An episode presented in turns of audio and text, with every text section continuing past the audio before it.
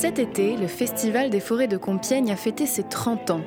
30 années où la musique classique s'est invitée dans les forêts picardes. Pendant un mois, plus de 200 artistes ont participé à l'événement. Parmi eux, des jeunes talents, mais aussi des artistes de renommée internationale comme l'organiste Thierry Esquèche.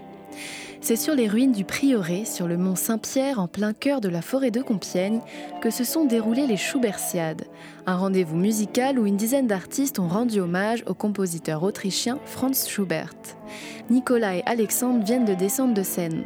Et pour eux qui ont l'habitude des concerts en intérieur, jouer en pleine nature demande une certaine adaptation. Si, euh, si la fin de la note n'est pas absolument parfaite, ça impacte moins quand même. C'est là que tu baisses en exigence. Exactement. Par contre, euh, terminer un, temps d'arrêt, de suspension et entendre le vent dans les feuilles et un oiseau par-ci par-là, c'est magique. Ah, Surtout pour une pièce comme, euh, comme la tienne. Camille Pépin est compositrice. Elle a écrit Pluie et larmes de la terre, une toute nouvelle création pensée pour ses deux amis. Alors ça raconte quoi, Pluie et larmes de la terre? C'est l'histoire de, de, la pluie et des larmes et, de la terre. c'est comme chez La Fontaine, c'est aussi simple. Non, mais c'est on est dans un une période euh, étrange de notre génération. Je pense qu'on est la première à prendre conscience de manière aussi violente de ce qui nous attend euh, dans quelques années. Et, euh, on s'inquiète pour, euh, pour notre planète, pour la faune, pour la flore. et pour l'humanité, bien sûr. La planète, elle va survivre. la planète, elle va survivre, elle trouvera, mais, euh, mais nous, non. mais c'est pas facile de vivre en, en, pensant à ça. Au tout début, j'ai pensé aux pluies acides en fait. Et euh, c'est là que c'est venu. Et après, je pensais à la terre qui pleure. Une composition engagée qui montre que la musique classique, elle aussi, peut évoluer avec son temps. Elle est assimilée à une période classique comme Schubert, et ce qu'on fait maintenant, ça n'a plus rien à voir.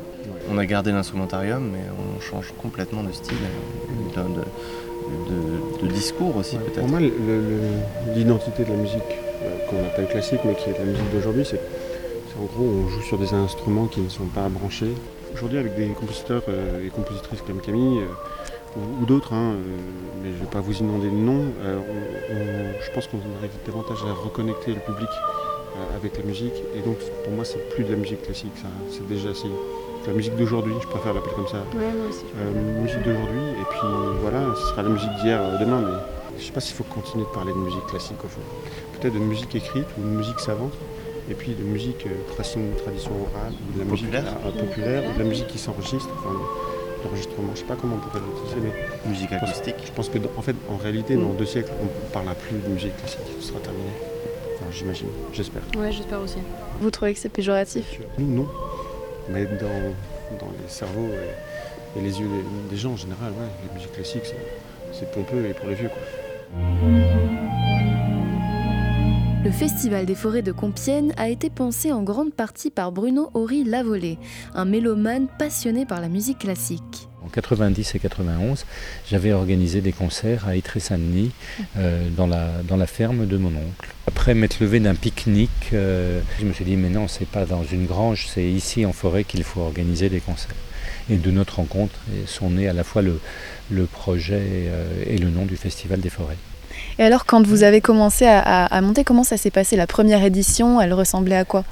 Oh, euh, un projet de militants euh, qui euh, réalisé à main nue avec très très peu de très peu de moyens, presque zéro subvention. On s'était démené pour trouver des, des partenaires, des sponsors déjà à l'époque, mais avec peu de concerts. je crois qu'il y avait eu au total, total 1300 spectateurs mais un, grand succès de ces concerts, une qualité qui avait vraiment artistique, qui avait frappé les gens. Un des plus beaux souvenirs de cette première édition, c'était ici à Saint-Jean-au-Bois, euh, le concert de Patrick Patrice Fontana-Rosa et du Quatuor de Bussy, et à la fin, tout le public qui est debout, euh, un triomphe qui, a mis contribué à mettre la fusée sur orbite. Et là, cette année, c'était la 30e euh, saison, euh, saison qui s'achève aujourd'hui d'ailleurs. Alors, le bilan de cette 30e saison? Nous avions voulu faire une, un festival emblématique. Euh, il n'avait, à la différence des autres années, pas de thème euh, tel que euh, la chasse, le corps, l'océan, la voûte étoilée, que sais-je.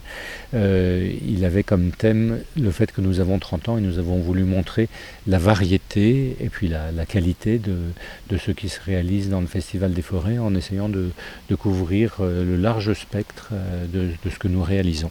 Qu'est-ce que ça apporte d'entendre la musique à l'extérieur quand nous sommes dehors, euh, nous retrouvons l'écoute du chasseur-cueilleur. Bien sûr, dehors, l'acoustique est moins bonne, mais en revanche, notre écoute, elle est plus tendue.